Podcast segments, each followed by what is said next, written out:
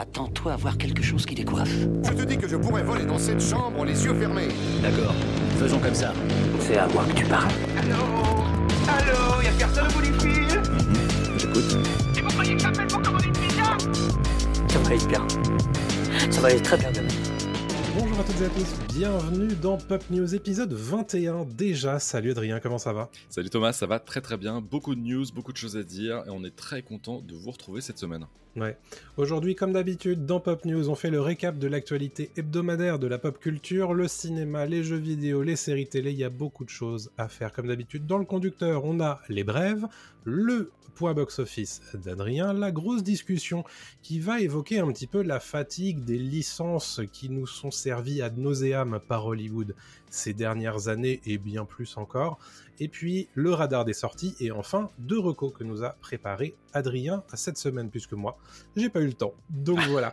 euh, comme d'habitude on n'oublie pas les follow, les étoiles sur les applications de podcast, les likes sur les plateformes où c'est disponible. Pour rappel, nous sommes sur à peu près tous les réseaux sociaux qui comptent en ce moment, à savoir YouTube, Dailymotion, Twitch tous les lundis à 20h30, Twitter, X, Instagram, Facebook et TikTok. Alors Facebook, je sais pas si ça compte encore, mais on le fait quand même. Voilà, on est des boomers.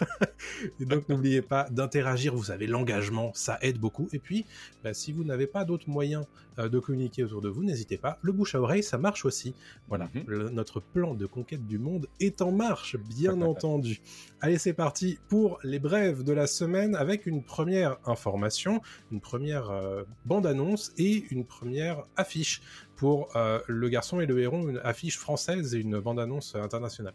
Exactement, c'est sorti cette semaine, donc euh, Le Garçon et le Héron, qui lui sortira le 1er novembre en France, se dévoile de plus en plus. Je vais faire attention à pas trop, moi, en dévoiler, même si j'ai Ouais. vu le film euh, au Japon quand il est sorti cet été, donc il est sorti en juillet, exactement le 14 juillet dernier, sans promotion, sans marketing, sans rien du tout, mais Mhm. évidemment, si on veut, comme tu l'as dit, conquérir le monde, euh, il faut bien faire du marketing aux États-Unis et en Europe. Et donc en Europe, on a eu le droit à un superbe poster. Je trouve qu'il est très très joli, Ouais. avec le héros et le fameux héron. Voilà, je Mhm. vais essayer de- d'en dire le moins possible.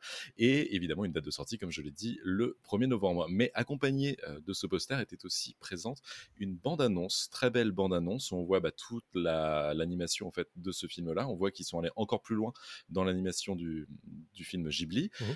Pour rappel, euh, Le Garçon et le Héron sort dix ans après Le Vent se lève, qui Ouais. était le, le dernier Hayao Miyazaki.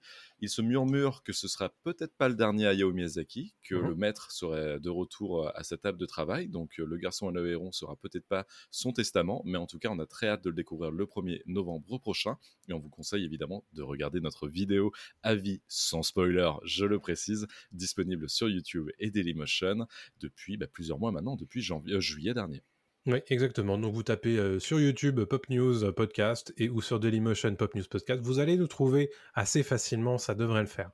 Euh, news un petit peu moins réjouissante cette semaine puisqu'on a appris le décès euh, de Michael Gambon, un acteur anglo-irlandais à l'âge de 82 ans. Alors Michael Gambon, je pense que vous le connaissez tous puisque c'est Dumbledore dans 6 des euh, films Harry Potter, 6 des 8 films Harry Potter puisque il avait euh, remplacé euh, Richard Harris qui lui était là dans les deux premiers films.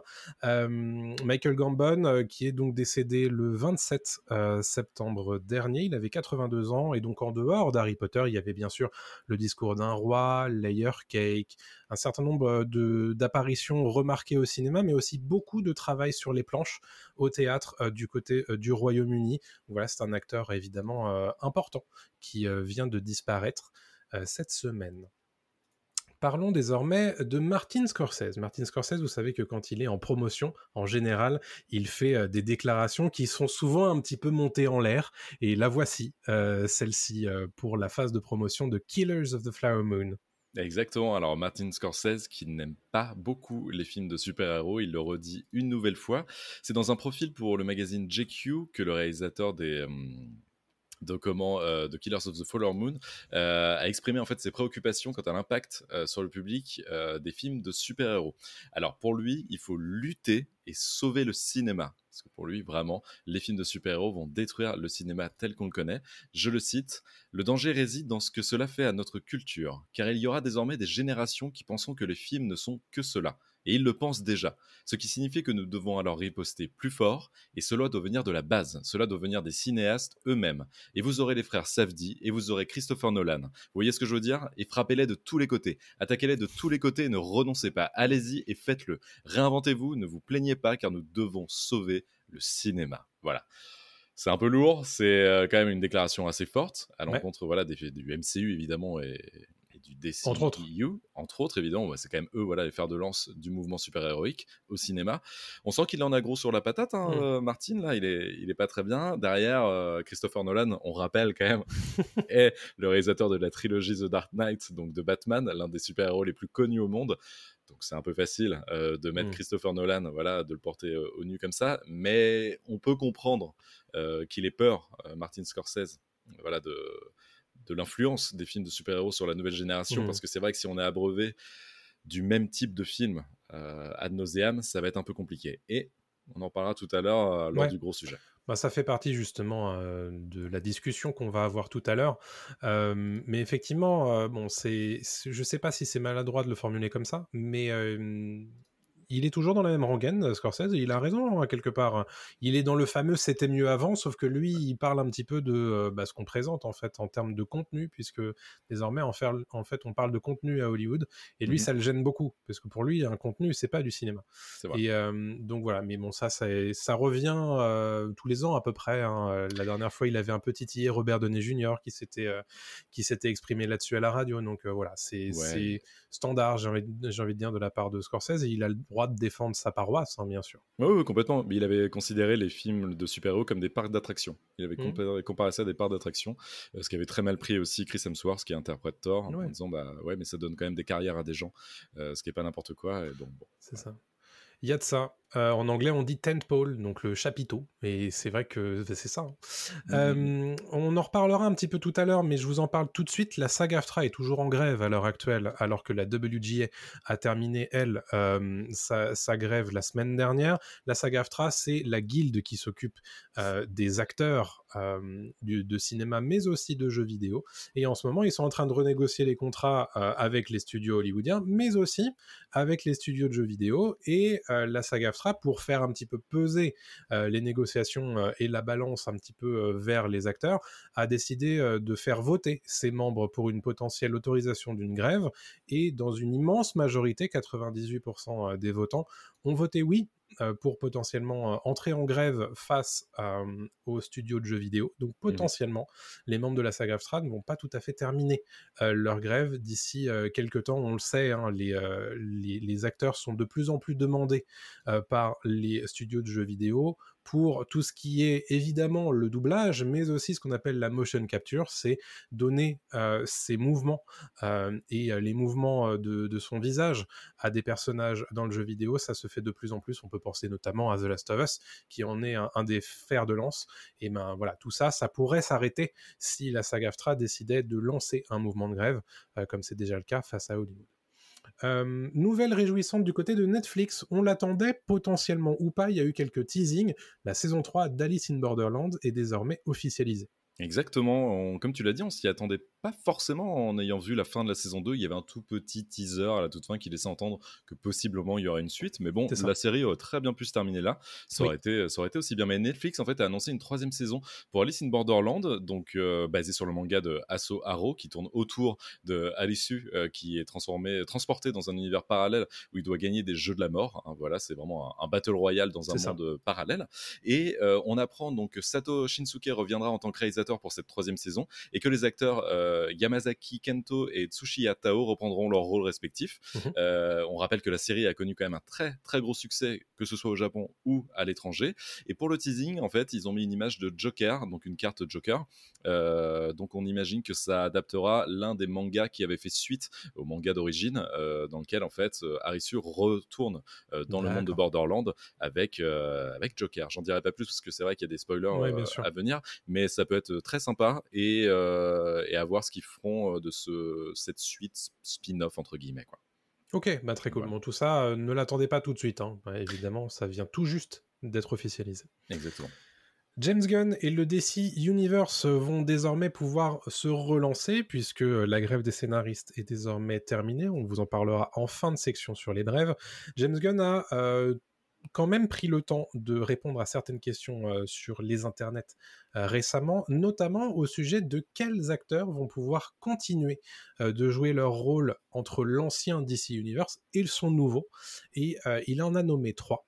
Euh, Viola Davis, on le savait déjà, qui va reprendre euh, le, rôle d'Amanda Waller, euh, John Cena qui va reprendre le rôle de Peacemaker, et c'est une nouveauté, c'est Xolo Maridueña, que l'on connaît désormais pour le rôle de Blue Beetle, qui va reprendre euh, son rôle a priori dans le futur du DC Universe. Donc il ne mentait pas, James Gunn, quand il disait que Blue Beetle, c'était un des premiers euh, films du nouveau DC Universe. Voilà. Alors quel avenir lui sera réservé? Par contre, ça, seul le futur le dira, bien entendu. Exactement, mais rappelons quand même que c'est un four total euh, aux États-Unis et dans le monde entier, Blue Beetle. Donc, Exactement. On va voir ce qu'il fait du personnage. Bon.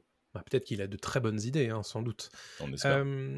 Il y en a d'autres qu'on espère qui ont de très bonnes idées. C'est les scénaristes qui vont potentiellement s'atteler à écrire euh, bah, les nouveaux X-Men, en fait, pour Marvel Studios. Exactement. Alors, c'est Deadline qui rapporte ça, donc Deadline aux États-Unis, qui nous rapporte qu'en fait, que Marvel, le MCU, a commencé à rencontrer des scénaristes pour euh, entendre leurs propositions sur de futurs films X-Men. Donc, voilà, ça acte déjà le fait que les X-Men vont vraiment débarquer dans le MCU euh, prochainement. On sait qu'avec Deadpool 3, Wolverine euh, est de retour, donc c'est quand même le X-Men le plus connu euh, de, de, toute la franchise. ça sera vraiment la suite logique avec toute la tout le multivers et tout ce qui était mis en place par le MCU pour ramener les X-Men à la maison, entre guillemets, voilà, parce que rappelons que les X-Men faisaient partie de la Fox euh, et que maintenant ils sont dans l'escarcelle de Marvel. Donc euh, on n'en sait pas, beaucoup plus, mais s'ils embauchent des scénaristes euh, pour ça, c'est que voilà, ils en ont, ils ont des idées derrière la tête. Oui, a priori, les rencontres vont avoir lieu euh, tout au long de l'automne. Alors, ils sont pas tout à fait pressés puisqu'ils ont encore euh, pas annoncé de date pour quoi que ce soit. Mais euh, bon, ça avance tranquillement et on imagine que l'annonce un petit peu officielle dans le MCU aura lieu durant Deadpool 3, probablement. Il y a de grandes chances. On imagine. série d'animation de, de Netflix sur Scott Pilgrim qui a l'air franchement très cool. Exactement, qui a l'air très très cool. Alors pour rappel, Scott Pilgrim, euh, qui est un comics euh, de base, qui a été adapté au cinéma en 2010 par euh, Edgar Wright. Edgar Wright qui avait réalisé Shaun of the Dead, Hot Fuzz, Le Dernier Pub avant la fin du monde. Et donc là, en fait, Netflix a décidé de faire une adaptation animée du comics et non pas une adaptation du film. Ce qui fait, donc on retrouve vraiment, pour ceux qui ont lu les comics de Brian Lee O'Malley, vraiment toute la patte graphique qui est géniale. Hein. Personnellement, j'adore cette, cette patte graphique et cette DA. on retrouve en fait dans cette série euh, bien évidemment Scott Pilgrim, qui doit affronter les ex maléfiques de Ramona Flowers avant de pouvoir potentiellement sortir avec elle. Et ce qui est le plus important, en fait, c'est le casting vocal. Et le casting vocal verra tous les acteurs présents dans le film d'Edgar Wright dans cette série animée. C'est cool. On retrouvera Michael Cera, Mary-Elizabeth Winstead, Kieran Culkin, Chris Evans, Aubrey Plaza ou encore Anna Kendrick. Et on a eu un petit extrait qui a été euh, dévoilé par Netflix, mm. dans lequel en fait on voit une scène où Scott attend un colis euh, Netflix, en fait un DVD de Netflix, comme à eh l'époque dans, les années 2000, euh, pour que Ramona lui livre à sa porte. Mm. Donc très drôle, très belle euh, mise en situation et euh, la série, elle, sortira le 17 novembre sur Netflix. On ne sait pas encore si ça sera en binge watch ou euh, à raison d'un épisode par semaine. Connaissant Netflix, il y a des chances qu'ils diffusent tout d'un coup. Oui, il y a de grandes chances. Bah, on a hâte hein, de, découvrir ça, puisque Scott Pilgrim, bah, tu vois, rien que le fait d'en parler, ça me donne envie de revoir le film. Pareil, j'adore ce film. J'aime beaucoup ce film. Rappelons vite fait que ça a été un four aussi, un flop à sa sortie, et que c'est devenu un film culte euh, par la suite. Mais, euh, mhm. et c'est pour ça qu'il y a eu euh, voilà, cette série animée. Un jeu vidéo par Ubisoft qui était très sympa aussi. C'est vrai Ouais, ouais. Donc Scott Pilgrim le 17 novembre a priori sur Netflix, sans doute en binge watching. Donc je vous l'avais je vous l'avais promis en fait hein, euh, la semaine dernière le gros point sur euh, la fin de la grève de la WGA, donc euh, la Writers Guild of America. On va essayer de faire vite hein, parce qu'on en a déjà beaucoup parlé. On attend la fin de la grève aussi de la SAG-AFTRA. mais pour être clair en fait, les studios ont cédé sur une partie des, des demandes de la WGA. Donc évidemment, ils en ont demandé plus, ils en ont, ils, sont retrouvés un petit peu au milieu de leurs demandes. Mais, mais l'idée, c'est que bah voilà, on va désormais pouvoir reprendre le travail sur un certain nombre de projets. Notamment, bah, l'idée, c'est de prioriser pour la plupart des studios leurs gros projets des prochaines années, de 2024 et de 2025. Du côté de la Paramount, on veut surtout prioriser l'écriture du reboot de Star Trek, puisque voilà, ils sont en train de rebooter Star Trek, donc ils veulent chercher euh, voilà quelqu'un pour euh, l'écrire rapidement et le produire rapidement, tout comme l'adaptation du jeu vidéo Rainbow Six mmh euh, de Tom Clancy. c'est une, adaptation des jeux vidéo Ubisoft dont, le, dont Rainbow Six Siege d'ailleurs est celui qui marche le mieux en, jeu à service. Warner qui veut évidemment que Matt Reeves se remette au travail sur la fin du scénario de The Batman 2, bien entendu. Du côté des des films à produire et à tourner, on a Minecraft et Superman Legacy qui devraient entrer en tournage au printemps 2024. Universal euh, cherche un scénario pour Fast 10, 2, oui, on cherche un scénario pour ce genre de film. Voilà, ça fait toujours un peu sourire. les grosses voitures, hein, elles vont aller où les grosses voitures? Voilà, il faut bien, il faut bien des gens pour écrire ce genre de choses. du côté de HBO et des, et des, séries télé, on a House of Dragon qui lui a terminé son tournage et qui vise l'été 2024 selon euh, Variety pour sa saison 2. Et surtout 2024, en termes de tournage, ils vont évidemment se concentrer sur The Last of Us, sur Euphoria et sur White Lotus sur l'année 2024. Et du côté de Netflix, bon, on enfonce une porte ouverte, mais évidemment qu'on va prioriser Wednesday, saison 2, et Stranger Things, saison 5, bien entendu. On a des films qui avaient terminé leur tournage avant d'avoir bah, mis le clap de fin, tout simplement, qui vont pouvoir reprendre leur tournage. Bien entendu, Mission Impossible 7, Dead Reckoning, partie 2, Beetlejuice 2, dont on vous a déjà parlé régulièrement dans le podcast, Deadpool 3, évidemment, et Gladiator 2. Alors Gladiator 2 est dans une position un petit peu complexe, puisque Gladiator 2, en fait, ils en sont qu'à mi-parcours euh, de leur tournage et que la sortie euh, prévue c'est pour Thanksgiving 2024, ce qui fait que euh, ils avaient commencé de mémoire en juillet. Ouais, il y a six mois. Donc, même pas, même pas, même pas. Oui, enfin bref, ils ont commencé, on va dire, en avril-mai, ils sont arrêtés de tourner en, en, juillet, et donc il leur reste encore pas mal de tournages, ce qui laisse à penser que vraisemblablement le film va être décalé, probablement sur mmh. début 2025 l'imagine. du côté des studios, il y a un gros problème désormais, c'est comment est-ce qu'ils vont faire pour pouvoir tout lancer en tournage. Les films qui avaient commencé leur tournage, qu'il faut poursuivre et terminer, les films qui n'avaient pas encore commencé leur tournage, et surtout comment est-ce qu'on fait avec le planning, un, des acteurs, deux, des équipes, et trois des studios en tant que tels, c'est-à-dire que bah évidemment euh, il y a un nombre de studios dans le monde qui est euh, fini, on va dire, donc on peut pas tout mettre en production en même temps, donc c'est ça va être un des défis. évidemment, c'est pour ça que je parle de priorisation, parce que bah, évidemment, euh, il faut prioriser les, on va dire, les gros projets. donc vraisemblablement que sur cette période de relance, il y a un certain nombre de plus petits projets qui vont peut-être passer à la trappe dans cette affaire. Et certains projets qui seront sacrifiés, je pense, malheureusement. Très probablement. Ouais, c'est évident. D'ailleurs, ça rejoint un petit peu ce que dit Martin Scorsese, l'air de rien dans le fait qu'on va peut-être aller sur une production très très importante de gros budgets et puis qu'on va arrêter un petit peu avec les petits, du moins sur cette période de relance. On espère évidemment qu'ils vont vite se remettre là-dedans. Alors juste pour faire un point très très rapidement sur ce qui a été obtenu par la WGA, il y a donc pour rappel, ça va être renégocié dans trois ans.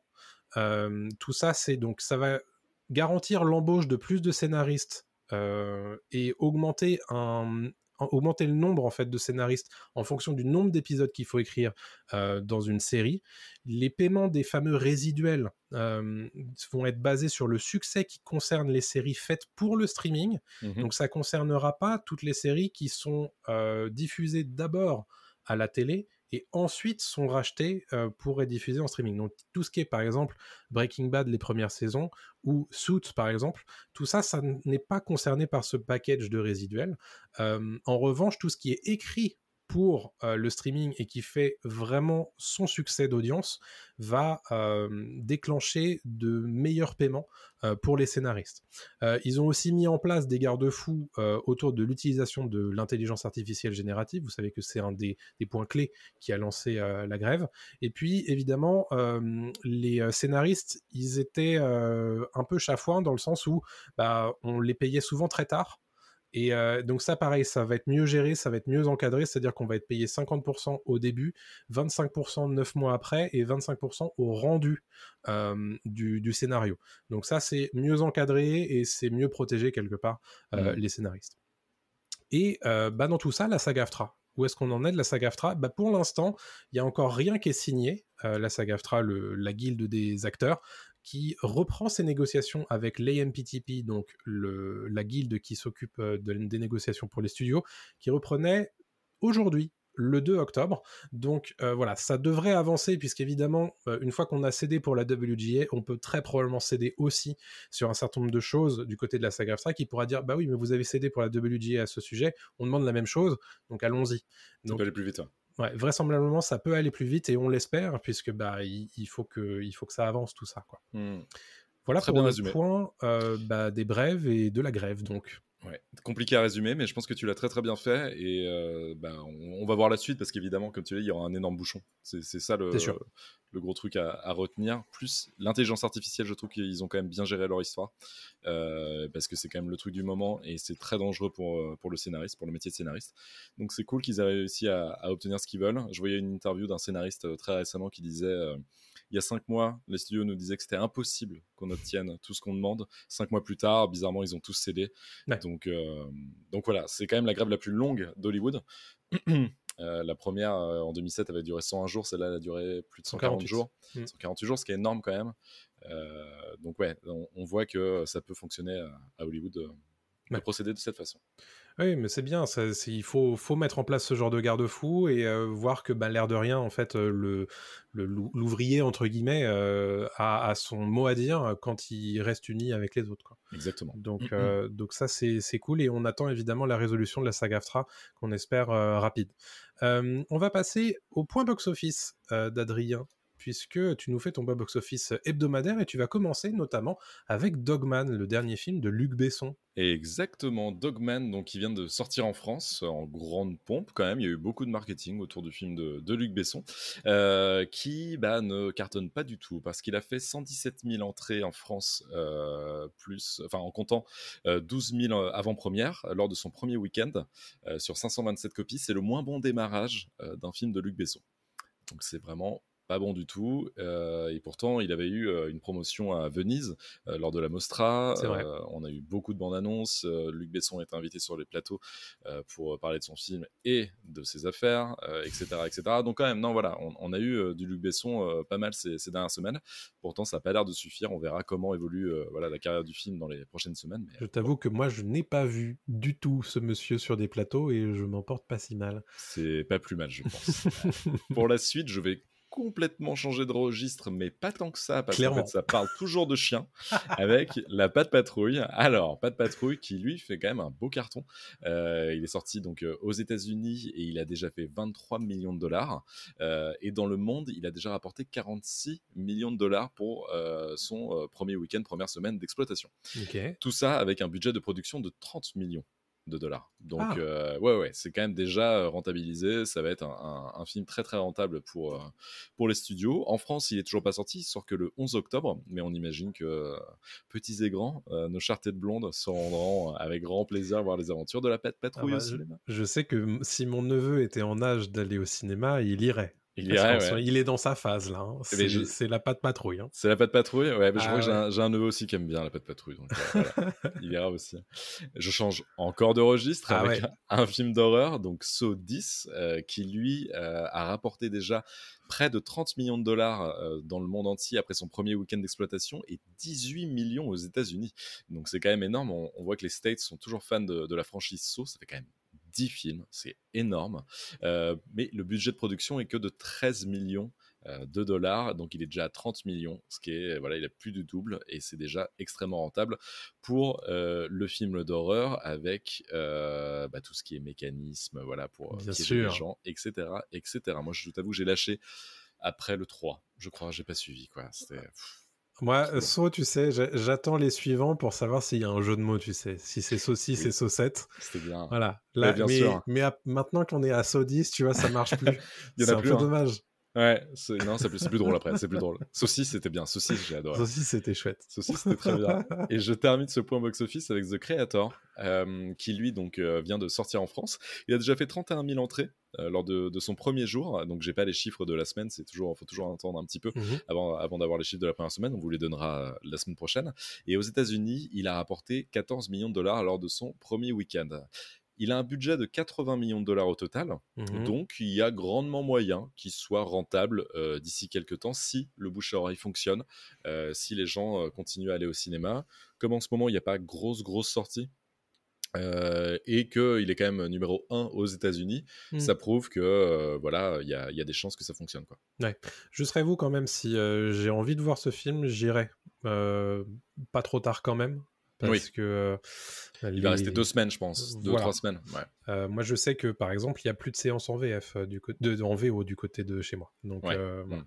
typiquement, si vous voulez le voir dans de bonnes conditions, peut-être qu'il vaut mieux aller le, le voir plutôt euh, tôt. Parce qu'il faut, faut qu'on se positionne à équidistance d'un cinéma qui passe de la VO, je ne sais pas, un truc, faut, bref, mais on trouvera. Ouais, Clairement.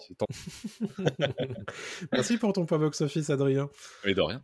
Et euh, on va parler justement euh, de Gareth Edwards, euh, qui nous a un petit peu inspiré une, discussion, mais aussi le chat, puisque régulièrement on parle en fait avec le chat sur Twitch après l'enregistrement de l'émission en fait, et il y avait souvent des questions qui revenaient autour de bah, la fatigue des licences, la fatigue des super-héros, la fatigue de Star Wars. L'idée c'est que bah en fait on a l'impression qu'on nous resserre un petit peu tout le temps la même chose, et bah, quelque part ce constat Gareth Edwards le partage. Ah bah Gareth Edwards, il est complètement convaincu en fait que les franchises, euh, les gens en ont marre. Et je vais le citer pour introduire ce Mm. On peut peut-être sujet-là. préciser qui est Gareth Edwards, excuse-moi. Oui, bien sûr, bien sûr. bah, t'en Gareth Edwards, évidemment, c'est le réalisateur de The Creator. Il a réalisé précédemment Monster, euh, Monsters, euh, Godzilla et euh, Star Wars Rogue One. Donc évidemment, il connaît un petit Mm. peu. Il est bien placé pour savoir ce que c'est que travailler pour une licence, etc. Ouais, complètement. Mais, c'est intéressant, Gareth Edwards. Donc, en fait, il est interviewé en ce moment pour faire la promotion de, The Creator. C'est le seul film du moment, en fait, qui n'est pas adapté d'un livre, d'un film, euh, etc. Et il se trouve à un endroit dans le temps un peu spécial, euh, Gareth Edwards, avec son film, parce qu'il y a la grève des scénaristes, il y a la grève des acteurs. Tu l'as dit précédemment avec euh, Martin Scorsese qui se plaint du trop plein de films de super-héros, de cette fatigue, en fait, de ce contenu permanent, voilà, lissé. Et euh, Gareth Edwards propose quelque chose d'original. Et c'est quand même assez inédit. On avait oublié que ça pouvait exister à gros budget, enfin semi-gros budget. Euh, voilà, euh, pour, euh, je, je l'ai dit juste avant, le budget de, de The Creator est à peu près de 80 millions de dollars. Donc ça en fait pas un énorme budget pour Hollywood, mais c'est quand même pas mal. Ça veut dire qu'ils ont aligné quand même Oui. un peu, un peu l'argent. Et je vais prendre donc cette interview de, de Gareth Edwards euh, à première. Euh, dans Première, le magazine Première, euh, dans lequel en fait il dit qu'il a assisté à un, meeting en fait avec euh, avec les producteurs, avec les studios, dans lequel comment je, le cite, je, retrouve la, citation. Voilà, alors que nous avions une réunion avec Disney, donc qui distribue The Creator, pour évoquer la date de sortie du film, quelqu'un de très haut placé dans le studio a demandé s'il fallait mieux sortir en 2024 ou 2023. L'un des participants a alors affiché sur un grand écran toutes les sorties du studio pour 2023 et un autre a dit tout haut Tiens, c'est notre seul film original de 2023, le seul de nos gros films à ne pas être basé sur un livre, un film ou une propriété intellectuelle. J'ai quitté cette réunion en état de choc, stupéfait par ce constat. Et en fait, il résume tout quand il dit ça, Ouais. parce que c'est quelque chose qu'on dit depuis longtemps, hein, Mhm. déjà nous deux, et on le sent aussi quand on discute dans le chat sur Twitch ou, ou voilà même euh, avec euh, les gens au quotidien qui vont au cinéma, les gens sont lassés du Ouais. fait que tout ne soit que franchise, que tout ne soit que saga, tout que, que tout ne soit que suite ou remake ou reboot. On fait une émission de, de pop culture où toutes les semaines on parle de remake et de reboot, on le sait quoi. Ouais. Et, et c'est très rare qu'on euh, ait la chance de s'intéresser à, un- à un projet comme The Creator par exemple, Mhm. qui est une idée originale. Certes, on va pas se mentir, hein, qui s'inspire de beaucoup d'autres œuvres. Ça se voit d'ailleurs rien que dans la bande-annonce. On n'a pas encore vu le film tous les deux. Mais au-delà de ça, je préfère avoir un film qui s'inspire plutôt qu'un film qui pompe tout ou qui fait une suite. Bah, je sais pas ce que toi t'en penses, mais. Hein. Bien sûr, en même temps, euh, la, réponse est un peu dans la question, mais l'idée en fait, euh, c'est que hum, à une époque, il y a peut-être 50 ans, 60 ans, Hollywood était capable de mettre des billes dans des projets où euh, c'était des scénarios originaux. Après, on va pas se mentir, euh, ça a toujours été le cas. Hollywood a toujours recherché la rentabilité dans de l'adaptation, que ce soit une licence ou pas. Euh, il y a toujours eu des adaptations de bouquins, de pièces de théâtre, de grands moments de l'histoire, de, de, personnages historiques, de, choses comme ça. Mmh donc évidemment, on peut pas dire ça n'a jamais existé avant maintenant. C'est faux. En revanche, là, ce qui pose problème, c'est que de plus en plus, les seuls projets, on va dire, d'importance de l'année sont des projets qui sont liés à une franchise, qui sont une suite, qui sont une adaptation de quelque chose, qui sont un reboot de quelque chose qu'on a déjà vu par ailleurs. parfois même des, choses qui viennent tirer un petit peu le fil de la nostalgie. parfois, c'est même pas un petit peu, c'est même beaucoup. Mmh donc, c'est vrai qu'on est dans un sentiment où tu as l'impression que ce qui prédomine, c'est l'ultra rentabilité nécessité par euh, bah, le fait que les studios sont tous cotés en bourse et que euh, il faut euh, faire plaisir aux actionnaires et que bah, du coup il faut toujours record sur record sur record. Et, et, ça, on en oublie quelque part le projet un petit peu mi-parcours. Et c'est vrai que The Creator, déjà, surprend par son budget, parce qu'il n'y a plus en général le budget de mi-tableau, c'est-à-dire que maintenant c'est soit 250 millions de dollars, soit c'est 6. Euh, il n'y mmh a, a, rien entre les deux, en, en, général. Et euh, le fait, en plus, que ce soit un scénario original, euh, dans une mer de contenu. de merde contenu ouais. c'est vrai. Et, de tout ça qui est licencié c'est, ou franchisé plutôt, c'est, un peu. Ça, ça, prête. Enfin, ça interloque, quoi. Mmh, ah mais entièrement d'accord. Mais il y, a, y a plusieurs angles d'attaque hein, sur ce sujet-là. On pourrait, je pense, y passer des heures je vais revenir sur ce que tu as dit, je trouve ça super intéressant sur le côté, soit on a des films à gros budget euh, du 200-300 millions, soit on a du petit budget 5-6 millions. Lui, Gareth Edwards, il arrive à faire un truc à 80 millions, à peu près, hein. c'est ce qui sort comme, comme chiffre, en tout cas c'est pas un, gros gros blockbuster. Mmh Mais pourquoi? Parce qu'il a décidé de prendre une toute petite équipe, c'est ce qu'il dit, en fait il a pris une équipe réduite, il a utilisé le moins de fonds verts possible, il a dit si j'ai une équipe réduite, eh ben on va se déplacer mais on va utiliser les, décors naturels avec intelligence, un peu comme ce qu'on faisait à l'époque avec Le Seigneur des Anneaux, avec, avec d'autres films. Euh, il a utilisé une caméra légère aussi. Il a décidé de prendre, de pas prendre la caméra, la dernière caméra à la mode, euh, ou j'ai n'importe quoi. Il a réussi à faire ça un peu, entre guillemets, bricolage, moyen du bord, etc., euh, etc. Encore une fois, je n'ai pas vu le résultat. Je, hmm. je peux pas, je jugerai sur pièce. Mais il y a une volonté de réalisateur il y a une volonté de proposer autre chose. De pas juste être un yes man en disant Ah, bah il y a les studios à Pinewood euh, en Angleterre, là où se tourne Star Wars, là où se tourne James Bond, là où se tourne tout. Et eh ben on y va, c'est beaucoup plus facile en fait. Euh, comme mm. d'habitude, on, va mettre ça. Et il y a le, le comment euh, de. Comment s'appelle sur Star Wars déjà ce qu'ils utilisent pour Mandalorian de... Le volume. Le volume, voilà, pour faire des décors semi-naturels en fait. Mais non, c'est ça se voit donc on va pas l'utiliser non plus. Déjà, tout ça, je trouve que c'est bien parce que c'est une démarche artistique dans l'idée. Il y, a une volonté de, proposer quelque chose de différent euh, au public. Après, euh, évidemment, je suis pas, je suis pas idiot. Je me doute bien que c'est une entre, c'est une, c'est Hollywood et a besoin de faire de l'argent. Euh, il faut faire entrer de l'argent. Il y a des actionnaires, il y a du contenu à créer parce qu'il y a de la demande aussi. Donc il faut faire de plus en plus d'offres, etc.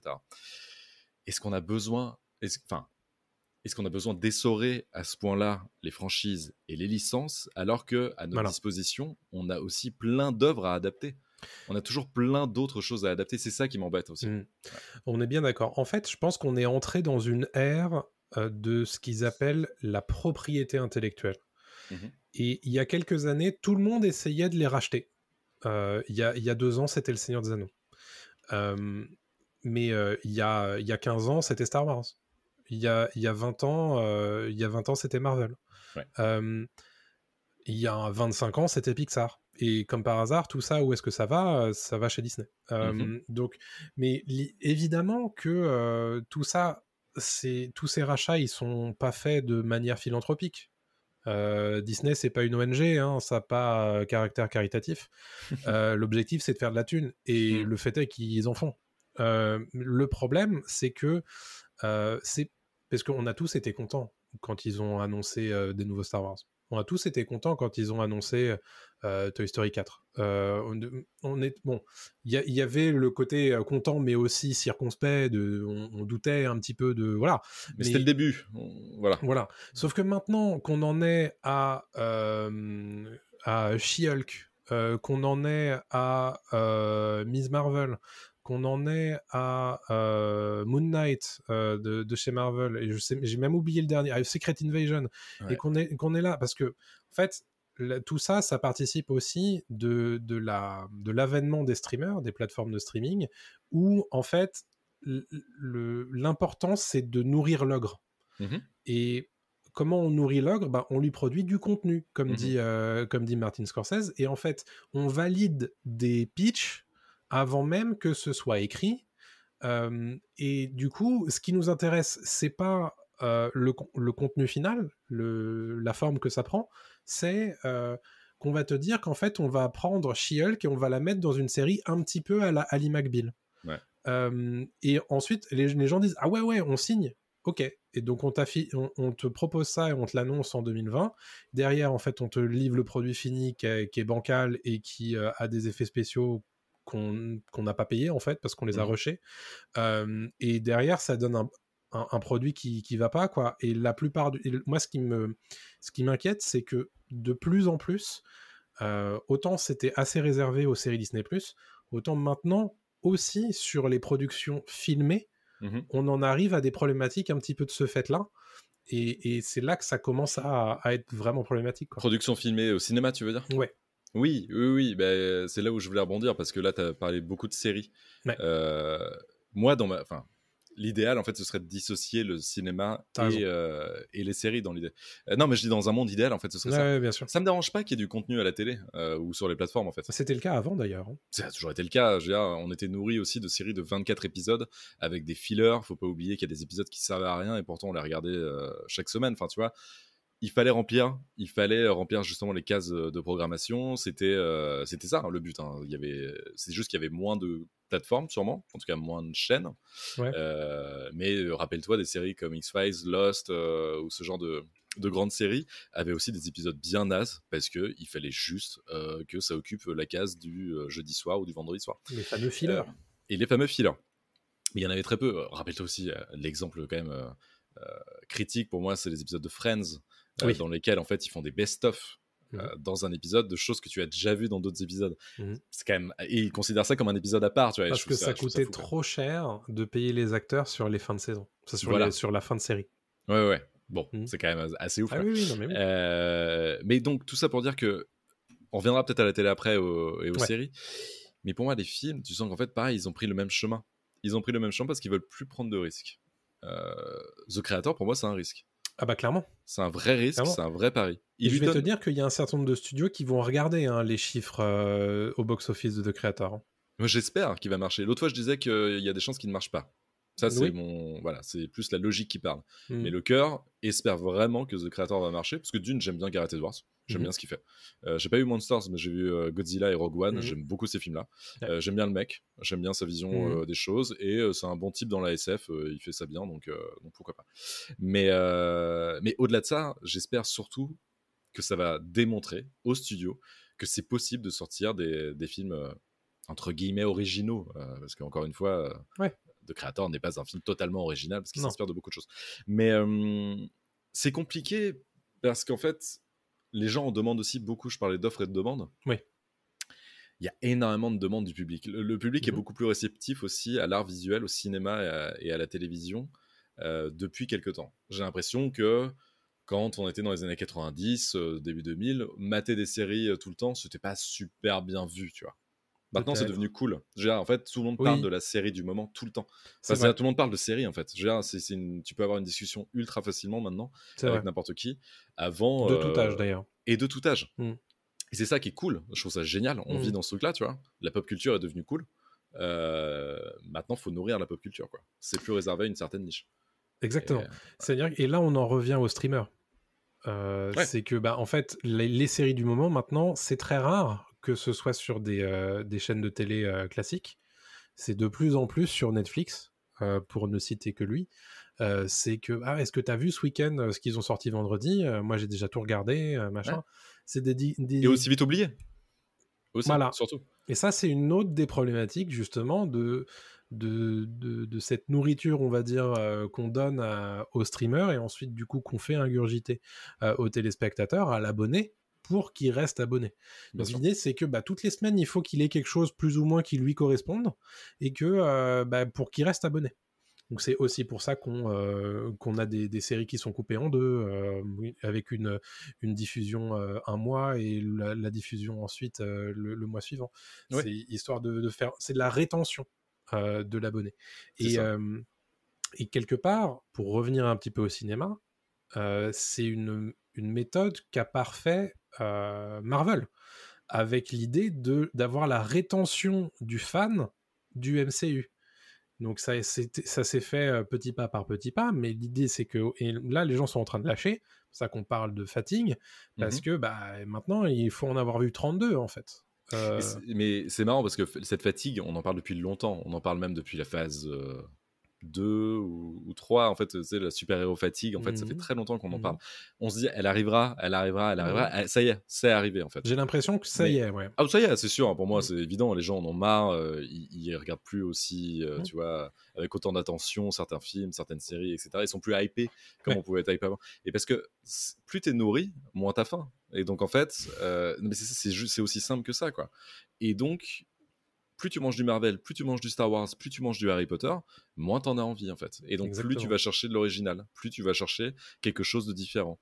Euh, mais quand tu veux quelque chose de différent, bah, il faut que ce soit aussi qualitatif.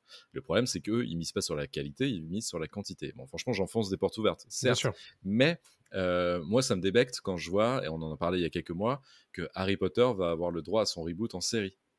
Les gars, parce que vous avez justement euh, cette propriété intellectuelle, est-ce que vous êtes obligé de l'utiliser de cette façon? Ouais. Déjà, est-ce que vous êtes obligé de l'utiliser? Et en plus, est-ce que vous êtes obligé de nous faire un reboot, remake d'une œuvre que tout le monde connaît? Mhm. tout le monde connaît de A à Z. Est-ce qu'on en a besoin? Non, on n'en a pas besoin. Seigneur des Anneaux, c'est pareil. Les gars, ok, super, vous avez décroché le pactole. Résultat des courses, bah, moins de 50% en fait, des, euh, des Américains ont regardé le, la série sur Amazon Prime. Bon, bah voilà, ça dit tout. En fait, ça veut juste dire que les gens, c'est pas parce que c'est une œuvre connue que ça va forcément vrai. Parce que derrière, il faut une patte de réalisateur, derrière, il faut Ouais. une, un- une équipe créative, il faut une idée. C'est pas juste euh, se baser sur quelque chose qui a marché pour que ça fonctionne, en fait. Ouais, t'as l'impression en fait que euh, beaucoup de ces projets sont des trucs qui sont nés euh, sur des bouts de papier, Ouais. dans des éprouvettes, et on, on les fait jaillir de rien, et on se dit, bon alors qu'est-ce qu'on a dans notre catalogue euh, de, de licences, de propriété intellectuelle Qu'est-ce qu'on pourrait faire avec ça? Tiens, hop, j'ai trouvé une éprouvette, elle s'appelle She-Hulk. Est-ce que vous avez une idée? Allez, on y va. ça ouais, ouais. Et, hum, et, et même maintenant, j'ai l'impression que même sur les films blockbusters, il y a ça.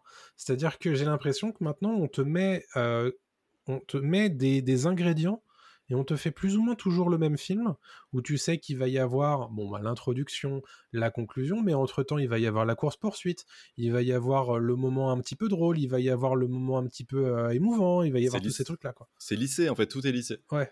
Tout est lycée. Moi, j'ai l'impression de voir toujours le même film. Alors, nous, on consomme beaucoup de, de produits culturels, hein, c'est sûr. On, on voit beaucoup de films. Euh, mais des fois, en fait, j'ai l'impression d'oublier, j'ai l'impression d'avoir Alzheimer parfois. En disant, mais je l'ai vu ce film-là Ah oui, je l'ai vu, c'est vrai. Il m'a pas marqué parce qu'en fait, c'est une copie d'une copie euh, d'un truc que j'ai déjà vu. Quoi. Je voyais récemment, je l'ai testé, je voyais récemment un compte TikTok qui disait que euh, si on avance d'une heure. Euh, sur le visionnage d'un film, si on arrive à, la, à 1 heure 0 minutes euh, au milieu d'un film, enfin pas forcément au milieu, mais un film de 2 heures, voilà, donc euh, on Mhm. arrive à 1 heure, c'est mieux fait. Euh, en fait, on arrive à une euh, scène centrale, une scène clé, une scène pivot.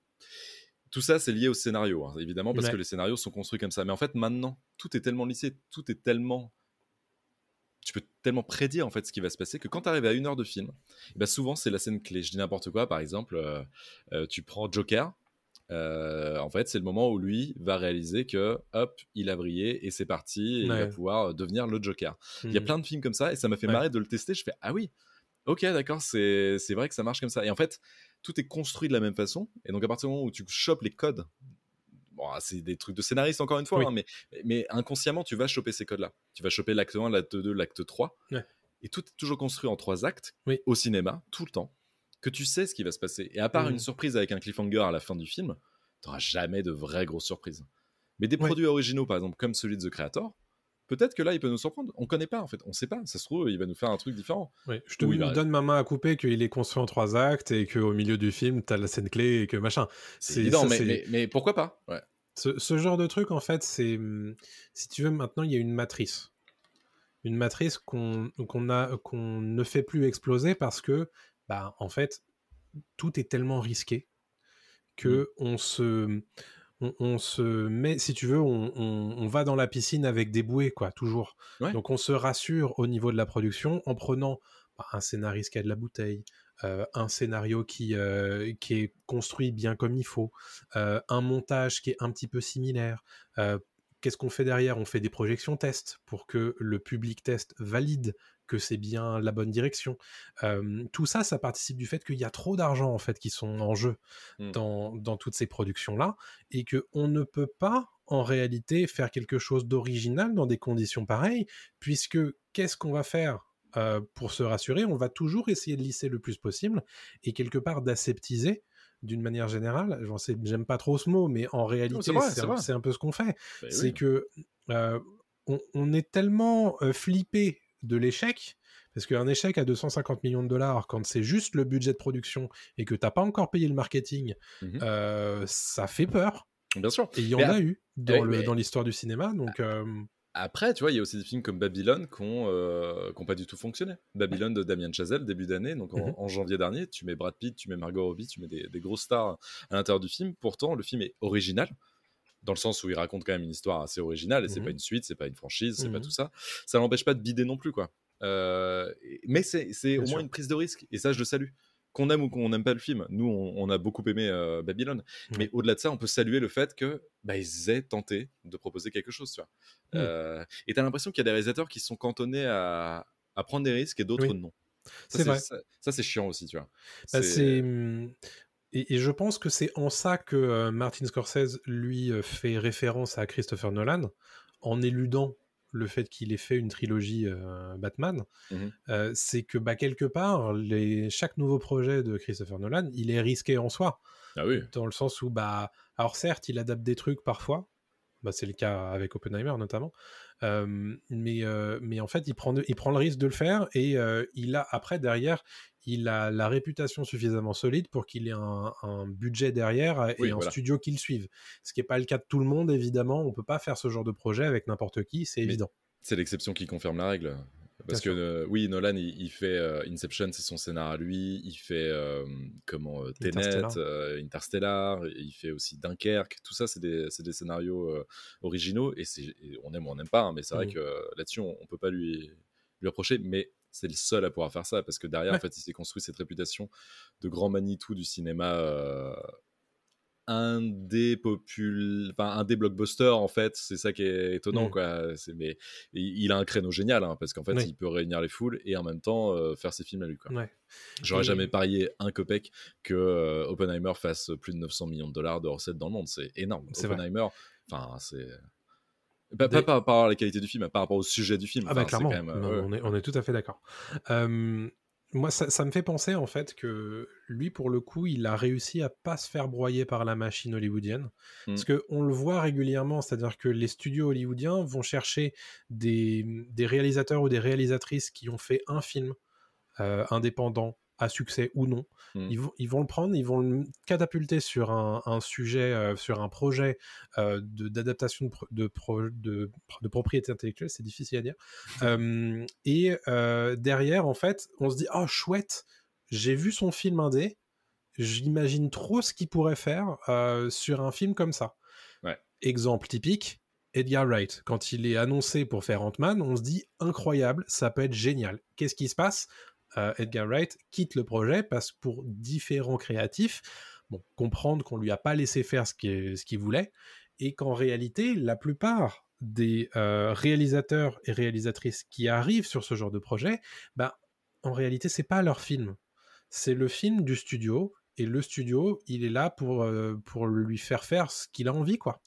Et quand le studio accepte, et je prends l'exemple de Ryan Johnson avec Star Wars 8, derrière, si les fans ne répondent pas présents, si ça marche pas euh, pour le studio, et eh ben il est dégagé et on fait comme si ça n'avait jamais existé et que c'était le vilain petit canard et, euh, on, on, redconne tout ça avec euh, Star Wars 9 qui est horrible, désolé, par J.J. Abrams. Mais voilà, c'est ça en fait. On trouve toujours une solution. Soit on le jette sous le bus, le réalisateur ou la réalisatrice, soit, soit on prend pas de risque en fait. Quoi. Tout est lissé. Et donc là, on parle de cinéma. On, s'étend un petit peu. après, on va pouvoir passer à, au Rocco et, tout mmh. ça, mais, mais j'aimerais aussi parler de jeux vidéo, parce que je trouve aussi que les jeux vidéo se lissent énormément aussi. c'est vrai. On n'a jamais eu autant de jeux indés ces derniers temps, c'est vrai qu'il y en a beaucoup. Mais il y a aussi énormément de AAA. AAA, voilà, pour ceux qui ne le savent pas, c'est des gros jeux, gros blockbusters. En fait, c'est les blockbusters du jeu vidéo. Ceux qui ont le droit à des millions de dollars pour, pour leur création. Donc, on pense à du God of War, on, pense à des Spider-Man, etc., etc. Mais c'est des jeux qui sont au demeurant très bien. Hein, c'est des jeux super mais parfois créativement qui se renouvellent pas des masses. Un Horizon Zero Dawn, par exemple, c'est une pâle copie euh, voilà, d'un monde ouvert euh, qui est fait par Zelda, mais Zelda le fait mieux. Euh, Zelda, lui, par exemple, avec Breath of the Wild, avait apporté une vraie nouveauté avait apporté des choses comme ça. Là, c'était c'était différent pour Horizon. God of War, c'est pareil, c'est régime tranquille. On va pas aller plus loin non plus, même s'ils avaient. Bon, voilà. Je vais pas m'étaler, mais, mais je trouve que il y a tellement d'argent en jeu, comme tu le disais, qu'on prend moins de risques aussi euh, pour ces grosses productions. Quoi. Exactement. C'est dommage. Alors, le, le, propos de la. Le, propos de la. Ouais, Assassin's Creed, c'est ça. C'est ça, c'est pareil. On en parlera d'ailleurs tout à l'heure dans, dans le radar. Euh, le, le propos de cette discussion, c'est pas de dire il faut que les studios arrêtent euh, de faire de la, de la, licence ou de la franchise. C'est pas du tout ça. L'idée, c'est que moi, je pense qu'il faut qu'ils utilisent et qu'ils fassent fructifier leur licence de façon plus raisonnée. Mmh. de façon plus raisonnable. C'est-à-dire que on n'est pas obligé de manger du Star Wars trois fois dans l'année. Non. On n'est pas obligé de manger du Marvel six fois dans l'année. Euh, et je dis six, je crois que je suis gentil. euh, donc c'est c'est pas obligatoire en fait. Euh, et, et, moi je, je rejoins. Je rejoins beaucoup ce que dit, ce que disait, je sais plus dans quelle interview il, il disait ça, Alexandre Astier, il disait que qu'il peut plus suivre la cadence de, des productions Star Wars, tellement il y en a en fait maintenant. Mmh. Et il y a, y a, de ça. Alors, euh, évidemment, je suis toujours content quand il y a un projet Star Wars qui est annoncé, parce que moi j'adore Star Wars. Mais le fait est que, euh, qu'est-ce qui me reste après la diffusion de, de, certains de ces projets, de certains de ces contenus? Bah, Pas grand-chose, quoi. Donc, quelque part, je serais d'accord pour euh, attendre un petit peu plus, mais avoir des projets qui sont plus marquants. Bien sûr, mais, mais moi le premier aussi. Mais euh, évidemment, c'est moi Star Wars, je le regarde plus du tout avec plaisir. J'ai jamais été un fan absolu hein, de Star Wars, mmh mais j'étais, comme tu l'as dit en début de, sujet, extrêmement hypé quand ils ont annoncé l'épisode 7. Euh, l'épisode 8, j'étais chaud. Et après, bah, c'est la, dégringolade. En fait, j'ai plus du tout envie de m'intéresser à des séries Star Wars qui me racontent euh, l'histoire de machin euh, sur telle planète, et puis tu racontes ça en 6-8 épisodes. Euh, filler, c'est super long, ça raconte rien du tout, et tout le monde s'en fout. Enfin, je, je, suis un peu, voilà, je schématise, mais ça, ça, ça te reste pas en mémoire, quoi. Euh, sortez-nous juste euh, un Star Wars Andor et c'est très bien.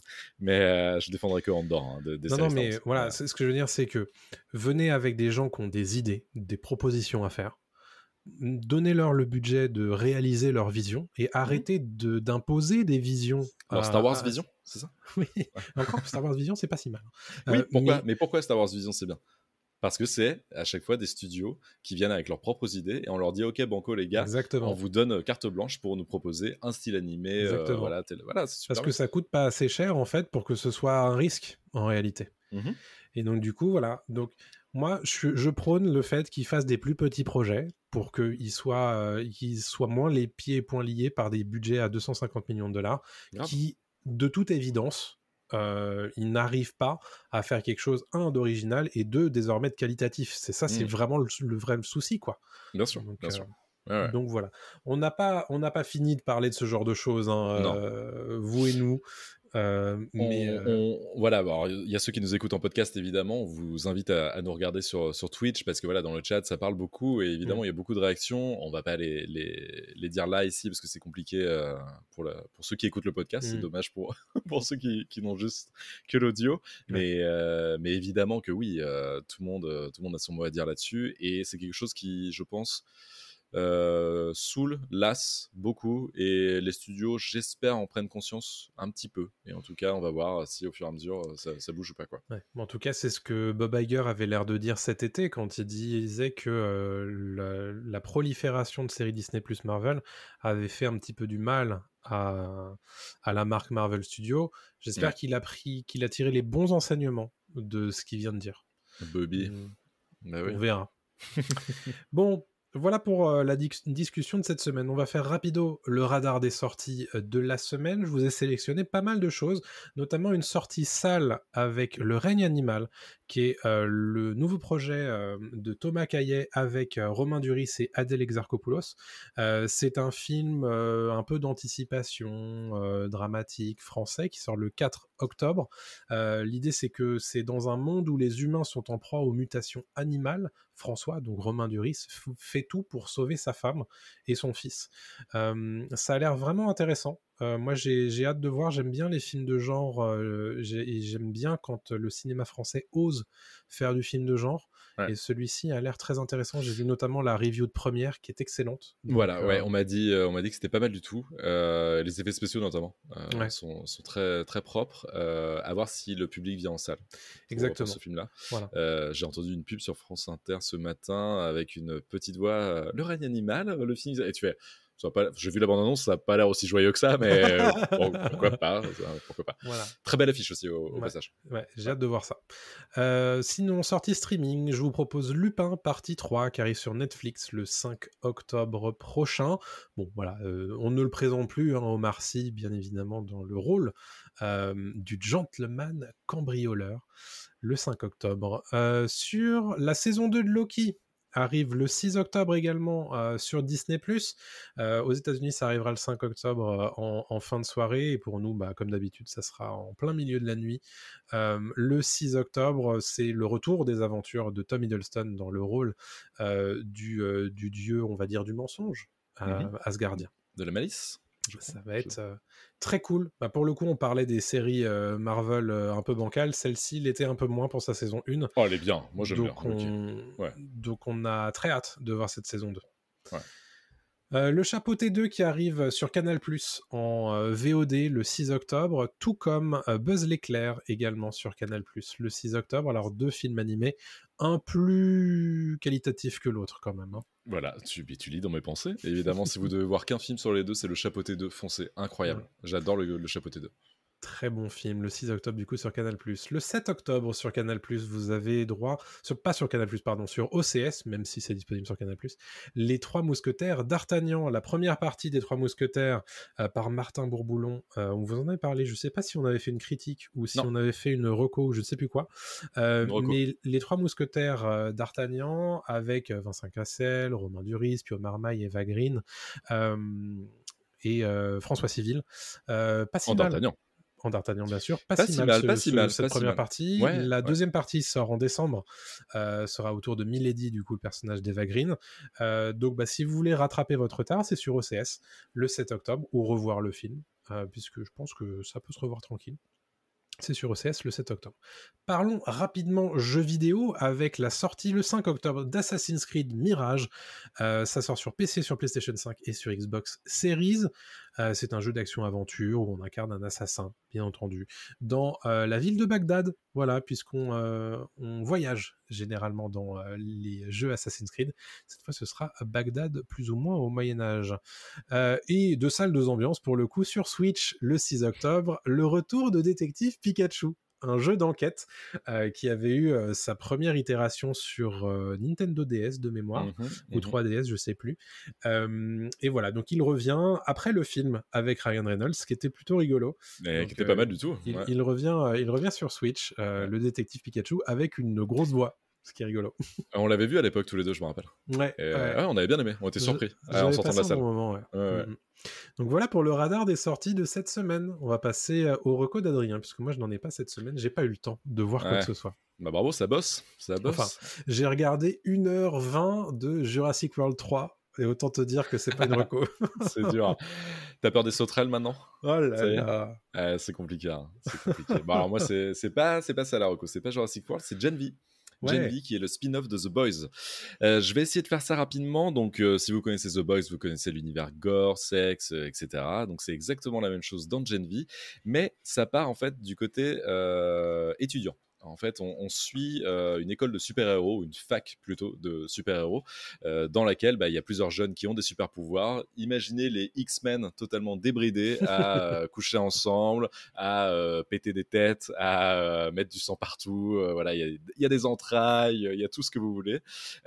C'est toujours aussi drôle. C'est évidemment c'est pas fin, hein, The Boys ni Gen Ah, mais euh, en tout cas ça essaie de tacler l'actualité de plus en plus. Euh, C'est ça que j'aime bien avec The Boys, c'est qu'au fur et à mesure des saisons, euh, ça tend vraiment à critiquer euh, la société, la politique, euh, évidemment américaine, Ouais. c'est ce qu'ils ont le plus de facilité à faire. Euh, Gen V le fait un peu. Évidemment, ça tacle tout ce qui est euh, bah, Gen Z, en fait. C'est euh, le jeu de mots est là. Donc, la, la génération Z, avec tous ces jeunes qui sont accros aux réseaux sociaux, genre euh, Twitch, euh, TikTok, tout ça, quoi. Ils sont partout. Suivez-nous. Suivez-nous sur ces réseaux parce que nous aussi on est on est jeunes. Et donc c'est plutôt bienvenu, bien vu surtout. Est-ce que ça valait le coup de faire un spin-off à The Boys? Pas sûr.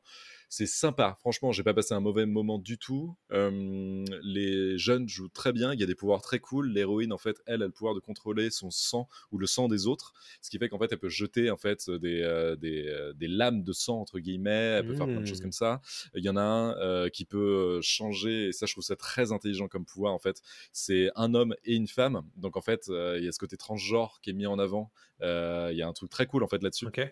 En fait tout le temps en fait euh, voilà il y a notamment une scène avec ses parents qui sont en mode mais tu es mon fils et elle fait bah non en fait je suis aussi ta fille donc en fait je fais ce que je veux donc je suis euh, tu vois euh, gender fluide je fais je fais exactement ce que je veux quoi donc ça c'est très cool Euh, c'est un bon tacle aussi à, à tous Ouais. tous ces tous ces gens qui critiquent euh, voilà Ouais. la LGBTQ+, etc., queer, transgenre et tout. Mm.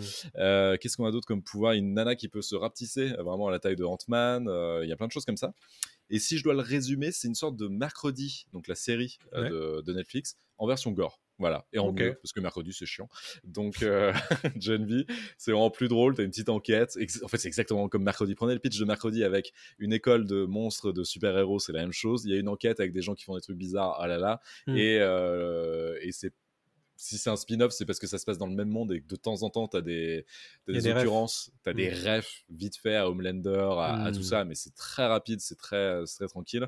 Euh, t'as T'as que les trois premiers qui sont sortis pour l'instant au moment où on enregistre l'épisode. Ouais. Euh, et euh, et j'espère quand même qu'ils feront un, un pont un petit peu plus quand même avec The Boys d'ici Oh, y a la moyen. fin de la saison. Ce serait cool qu'il y ait au a moins moyen. des. Il y, en a un, un petit peu, hein, mais, mais c'est pas fou. Quoi. Donc, Mm. voilà. Donc je la conseille pour ceux qui aiment beaucoup The Boys. Ouais. C'est une bonne. euh, Franchement, ça, ça va vous combler le temps que la saison 4 arrive. Ouais. Et, euh, et c'est trop bien pour ça. Et euh, petite question, est-ce que tu penses que c'est nécessaire d'avoir vu The Boys pour profiter de Gen V ou ça se regarde quand même? Bah, si vous devez regarder, si vous devez regarder euh, un des deux, regardez The Boys en fait. Ok. Euh, Gen V, c'est vraiment un à côté qui est sympathique. Si je te dis, euh, tu veux attendre et ronger ton frein, quoi. Mm. Donc c'est tout. Franchement, c'est. Oui, tu peux le regarder, je pense, Gen V. Ouais. Tu vas faire OK, c'est sympa, mais euh, en fait, tu vas perdre tout le sel que qu'est The Boys où ils vont faire monter cette euh, cette ambiance là et à laquelle tu vas t'attacher. Là, est-ce que tu t'y attaches aussi vite? Peut-être. Je sais, je sais pas, je saurais pas dire. Mais, euh, mais des deux, il faut évidemment mater The Boys parce que déjà l'acting est beaucoup plus comment Solide. solide sur The Boys que sur Gen V quoi. Ok, Même s'il est pas mal du tout. ça marche. Voilà. Bah très cool. Gen V du coup, bah une, une reco. Une... Ouais, c'est une reco, bien Ouais. sûr. Ouais, sur Amazon Prime, euh, dispo. Euh, J'ai une autre reco Amazon Prime parce que euh, on veut absolument être sponsorisé par Amazon Prime. Non, je déconne. Donnez-nous les thunes. Euh, allez là Euh, Non, non, une autre reco Amazon Prime avec The Continental from the World of John Wick. Donc, qui est aussi un spin-off. Donc là, j'ai mes recos, c'est des spin-offs. euh, donc là, qui s'intéresse en fait à euh, Winston, euh, qui est le directeur du Continental dans la saga John Wick. Mhm. Euh, mais là, ça se passe dans le passé. Ça se passe en fait dans les 70s, à New York, dans un New York, mais alors totalement euh, délabré avec euh, voilà euh, la fumée partout, des gangs, des graffitis, c'est sale, tout le monde voilà se, se tire dessus. Et en fait, le début de la série nous raconte que Winston doit sauver son frère Mhm. euh, qui lui est pris en chasse par les gens du Continental et notamment le directeur actuel du Continental qui est joué par Mel Gibson. Je vais pas en dire plus parce qu'après il faut quand même regarder la série, c'est sympa, il y a quelques petits rebondissements, mais c'est une reco parce que euh, déjà c'est une série en trois épisodes d'une heure et demie. Pour l'instant il y a Ouais. que deux épisodes qui sont sortis Mhm. et euh, je trouve ça plutôt intelligent d'avoir construit ça en- sous forme de mini-film plutôt qu'une série à rallonge de 10 épisodes. Donc euh, au moins c'est contenu euh, sur euh, voilà à peu près 5 heures. Donc ça c'est plutôt, ma- Ouais. plutôt bien. Et c'est franchement bien réalisé. J'étais très surpris. Euh, ils se font plaisir sur l'humour. Ils se font plaisir aussi sur les scènes de fight. Il y a des trucs assez solides. C'est pas aussi solide que John Wick parce que tu sens qu'ils ont moins de moyens et ils ont moins Ouais. de temps pour peaufiner tout ça. Euh, et puis ils n'ont pas un Kenny Reeves aussi investi parce que je pense que euh, c'est compliqué. Ouais. Et, euh, et donc au-delà de ça, et le montage est super bien. Je trouve que le, en tout cas le montage du premier épisode, j'ai trouvé excellent. Je trouve que ça se déroule très bien. L'acting est cool, c'est rigolo. T'avances là-dedans, c'est franchement, tu, tu te tu te plais dans cet univers, t'y crois, c'est assez crédible. Euh, tu vois pas trop le côté studio. T'as des petites refs aussi. euh, je trouve ça cool pour le cinéphile. Par exemple, il y a un, dans Chinatown de, de ce New York-là, t'as une nana qui tient un, un club de karaté qui s'appelle euh, le Burton, le Karaté Burton ou Burton Karaté, euh, qui fait référence en fait à Jack Burton dans les griffes du mandarin. Donc ça c'est plutôt cool. Tu vois, il y, a- il y a quand même des petites refs à droite à gauche comme ça. L'image est plutôt léchée. Et, et j'ai hâte de voir le dernier épisode parce qu'il y aura forcément l'affrontement euh, Ouais. voilà, avec, euh, avec Mel Gibson, euh, sans trop spoiler, mais on s'en doute, évidemment. Ouais, Euh, voilà, euh, parce que c'est quand même l'avènement de Winston qu'on connaît tous Mm. dans John Wick. C'est peut-être le seul souci de la série, c'est qu'on sait ce qui va se passer. On sait que Winston va débarquer au C'est Continental. pas faux. Et le deuxième épisode est un peu filler dans l'idée. Je trouve que ça ronronne un petit peu. Tu sens qu'il prépare avec, avant le troisième euh, qui, Mm. va, qui va tout donner. Quoi. Moi, le, le truc qui me faisait douter un petit peu du projet, c'est que j'avais peur qu'il fasse, tu sais, euh, 4h30 de, euh, de baston et tatane. euh, Pas du tout. Non, c'est pas du vraiment- tout. Ça, ça parle beaucoup, quoi. Et bah, il y a une intro tatane qui est très cool d'ailleurs. L'intro Mhm. du, du- premier épisode est vraiment très bien. J'ai trouvé très cool. Ça se passe euh, au Nouvel An, euh, au Continental, et euh, il y a un braquage en même temps. Et je trouve ça très très bien. C'est très bien foutu. Et après, euh, après, ça parle pas mal en fait. Il y, a des- il y a des scènes un peu drôles, un peu à la James Bondienne dans l'idée 70s, tu vois, où ça boit un whisky. euh, Il y a une meuf dans son lit, il fait Mais euh, j'ai toujours pas fini mon whisky. Enfin, tu vois, un truc comme ça. Tu fais Ouais, ok. Bon, tu vois, c'est rigolo. Il y a des trucs, c'est- c'est bienvenu. Ça change de l'esprit de John Wick euh, un peu euh, bloc monolithique euh, qui tue des mecs. Là, non, il y a de l'humour. Euh, Il y a des, des personnages très variés euh, aussi. Euh, tu vois, ça se bat à la main, ça se bat au flingue, ça se bat à tout ça. Donc c'est cool. Franchement, c'est bien. Stylé. Bah écoute. C'est pas John euh, Wick en fait. Clairement, c'est finalement c'est pas John Wick. Ça se Ouais. passe dans l'univers, mais c'est pas John Wick. Stylé. Bah, du coup, euh, dernier épisode la semaine prochaine. Et Exactement. euh, la mini-série sera conclue, du coup. Très bien. Bah, merci pour ces recos, puisque euh, merci d'avoir fait du taf, et pas moi. C'est du Pendant que- taf de regarder des choses. Pendant Ouais. que moi, euh, je, je ne faisais rien de ma vie. Euh, merci en tout cas. euh, c'est, ça conclut euh, notre épisode du coup euh, de, de cette semaine. Euh, l'épisode 22, ça sera évidemment euh, la semaine prochaine, enregistré euh, en primeur, en direct sur Twitch à 20h30 le lundi. Euh, N'oubliez pas évidemment les différents follow euh, sur toutes nos plateformes. Euh, Twitter, TikTok, Instagram, Facebook, Dailymotion, YouTube et Twitch. Ça fait Ouais. beaucoup, hein, ouais, ouais, tout dit, tout. Et puis euh, surtout bah, les petites étoiles sur vos plateformes de podcast. Merci à tous d'avance. Et puis bah, parlez de nous euh, autour de vous, ça fait euh, toujours super plaisir. Vous êtes de plus, nom- de plus en plus nombreux à nous écouter et, euh, et on en est euh, très heureux. Euh, et ben on va vous donner rendez-vous la semaine prochaine Oui. dans vos applications de podcast Très, et très sur vite. euh, vos plateformes de réseaux sociaux habituels. Merci à tous et puis à très bientôt tout le monde. Salut à tous. Salut tout le monde.